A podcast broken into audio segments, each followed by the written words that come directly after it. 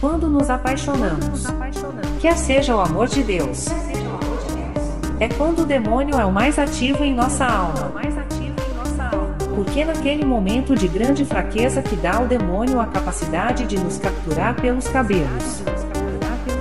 O homem está pronto para perdoar o amor e ignorar suas falhas. Apesar de todos os seus crimes.